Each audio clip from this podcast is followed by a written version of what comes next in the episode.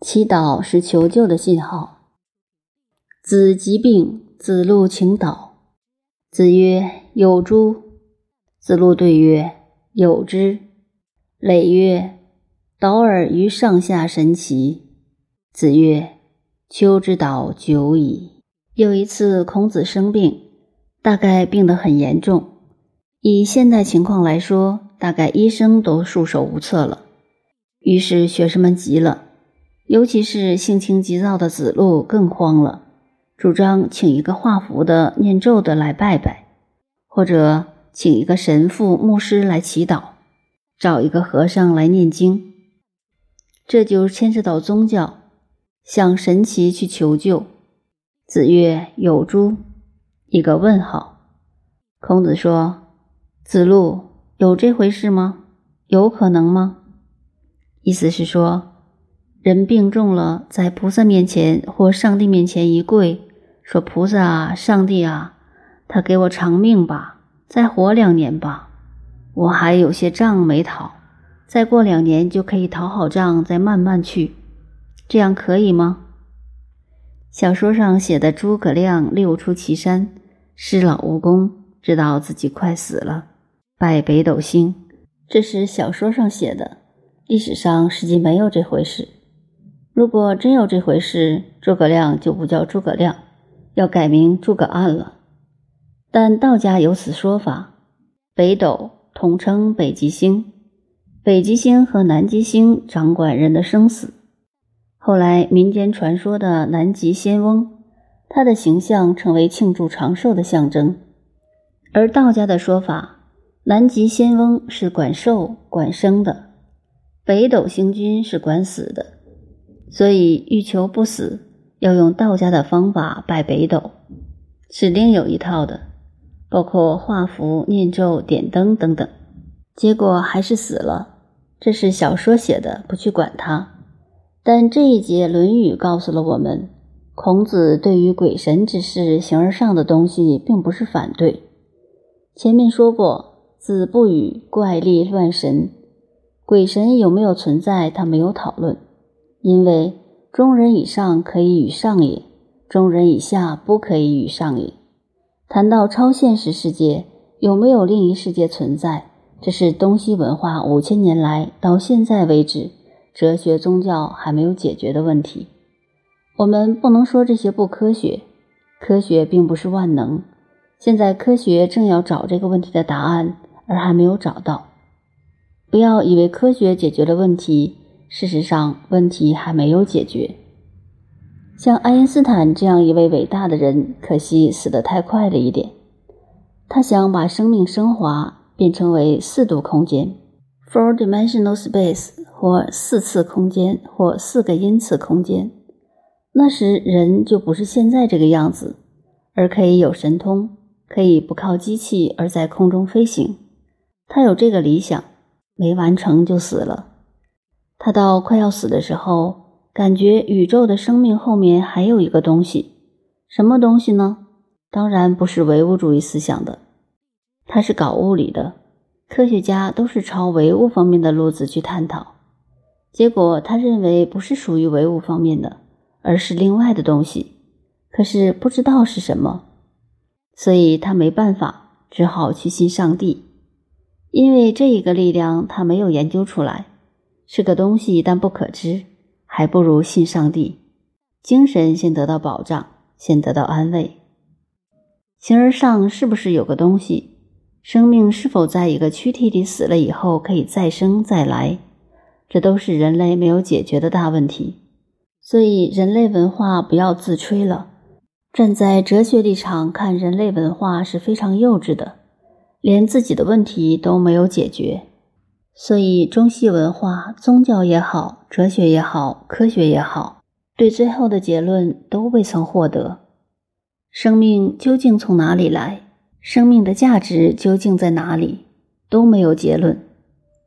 像前天和年轻同学谈到，我最近看了丁中江先生的《北洋军阀史》，把近代几十年来的事故引用第一手资料记述。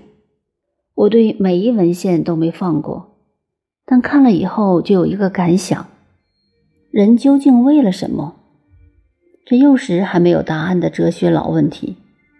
当然，我们可以假定很多答案，但这些答案只是人为的、主观的，并不是哲学的正确答案。所以，有无鬼神，我们不知道。这个问题暂时保留。但是，我们看孔子的态度，他对这个问题是明白的。当他病了，药物无效的时候，子路说：“求神吧，去祷告一下吧。”孔子听了，问子路。真有这回事吗？孔子这话说的很妙，他当然懂得。不过他是问子路有这回事吗，而不是说你相信吗？子路经孔子一问，表示学问很有根据，于是搬出考古学。他说：“有啊，诔曰：‘导尔于上下神奇。’这诔是中国文化中的祭文。”历代帝王的累文就是。子路说：“古代的累文说了，人应该去祷告天地上下各种神奇。”孔子说：“如果是这样，那我天天都在祷告，而且祷告了很久，还照样生病。”这节文字做进一步研究就可以看出来，孔子的意思：所谓祷告是一种澄净的心情，所谓天人合一。出于诚与静的精神，做学问修养，随时随地都应该澄净。《大学》所说：“十目所视，十手所指。”澄净修养要做到我们中国文化所说的“不窥暗室”。孔子就是说自己天天做到这样，等于与鬼神相通，就是这个道理。这是第一点。第二。普通的人到了极难的时候，就去求神拜佛，向上帝祷告。所谓垂老头僧，临时抱佛。这就说人平日自以为很伟大，但一遇到大困难或极度危险，就感觉到自己非常渺小无助，完全丧失自信心。天啊，神啊，你要救我啊！倘使这时仍能保持一份自信心。就需要高度的修养。这里我们说到历史上一个人，大家都知道的朱顺水。明亡以后，他流亡到日本去，本想向日本求救兵，企图复国的。船航行太平洋中，遇到大台风，全船的人都喊救命。朱顺水端坐船中不动。据说当时船上的人都看到海上有两盏红灯对着船来。